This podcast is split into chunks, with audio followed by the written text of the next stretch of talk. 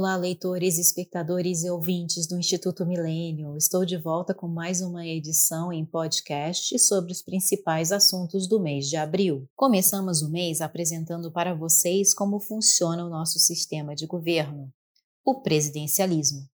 Eu mesma, como cientista política, expliquei que esse sistema é uma forma do presidente criar sua base de sustentação de governo e conseguir colocar em prática sua agenda governamental. O tal presidencialismo de coalizão é, refere-se a acordo entre partidos. Mas, na verdade, política é uma questão de aliança.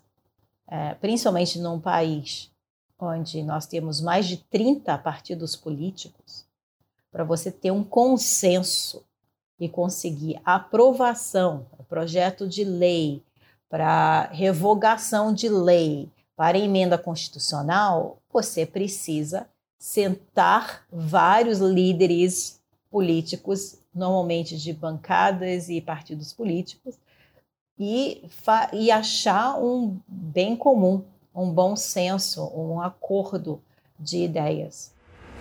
Ainda falando sobre sistema de governos, retomamos temas que o milênio já fala há mais de 10 anos como a necessidade cada vez mais urgente das reformas administrativa e política. O economista Gustavo Grisa explicou que o excesso de burocracia atrapalha o tempo de resposta, encarece as operações do serviço público e ainda resulta em perdas econômicas. Isso, em tempos de pandemia, causa perda de vida.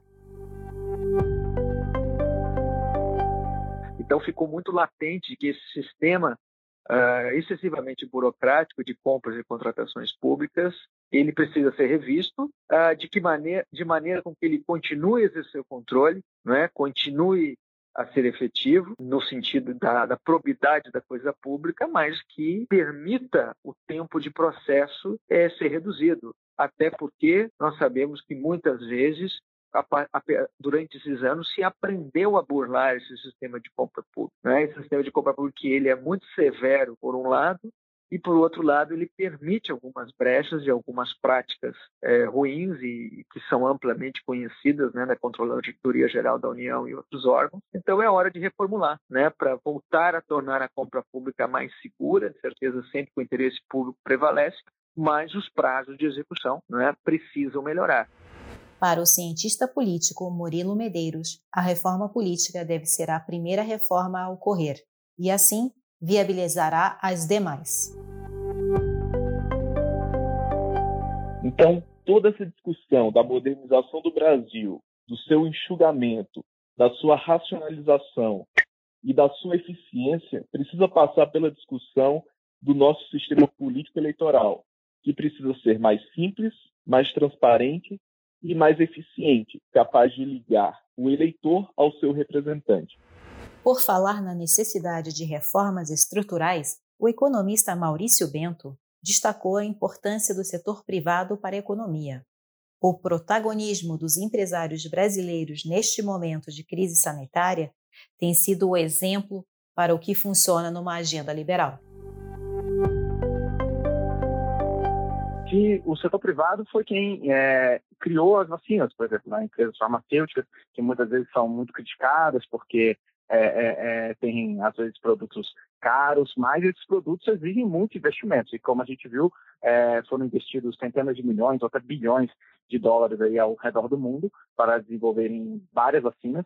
Então, foram investimentos privados, né, em sua maioria, governos também investiram, claro, mas investimentos privados, em sua maioria, que garantiram aí é, diversas vacinas em tempo recorde para a história da humanidade. E não só nisso, né? Várias outras empresas de outros setores é, produziram máscaras, também se ajustaram rápido, é, indústrias que, que não conseguiriam é, vender seus produtos normalmente. É, eu pessoalmente tenho um, um, um, amigo que a empresa dele produzia é, kimonos, por exemplo, para lutadores, para atletas, e passou a produzir máscara também. Então, diversas empresas se, se ajustaram para, para contribuir de sua forma é, é, para melhorar a pandemia, né? empresas é, melhorar a situação, né?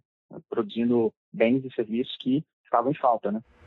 E por fim, o assunto do momento é a sustentabilidade. Você sabia que o Instituto Milênio é referência no tema? Participamos de um evento a convite do grupo Libertatem, filiado do Students for Liberty no Amapá, e fomos representados pelo especialista Leandro Melo Frota, que destacou a importância do meio ambiente não só pelo viés ideológico, mas principalmente pela economia. Especula-se né, que é, com, com, vários estudos que é, só de oportunidades de negócios em razão das ODS até 2030 pode chegar a 12 trilhões de, de dólares. Então, até 2030, nós estamos falando de 12 trilhões de dólares de oportunidades de negócios voltadas para as ODS, as 17 ODS. É, isso apenas falando de quatro setores ou seja, negócios voltados para cidades, energia e materiais, agricultura e alimentos e saúde e bem-estar. Então, só os quatro itens, estamos falando de 12 trilhões. É, mais 380 milhões de postos de trabalho até 2030. Então, veja só, nós estamos numa, numa crise econômica, que não é só brasileira, é uma crise global, muito também em razão de uma pandemia, mas o cenário é extremamente animador de 380 milhões de empregos apenas em razão das ODS, ou seja, dos Objetivos de Desenvolvimento Sustentável. Agradecemos a audiência até aqui e adiantamos que em maio teremos muitas novidades no site. Fiquem ligados e até lá!